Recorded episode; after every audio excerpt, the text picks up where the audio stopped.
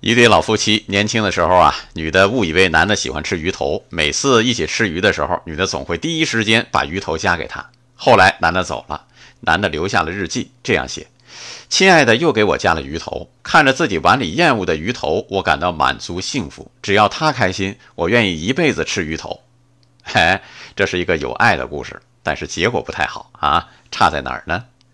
贝博定律告诉我们，当人经历强烈的刺激之后，再施予的刺激对他来说也就变得微不足道。有一个从来没收过玫瑰花的姑娘，有一天她男朋友忽然开了窍，送她一大把玫瑰花，她高兴极了，旁若无人的就和男友紧紧拥抱在一起。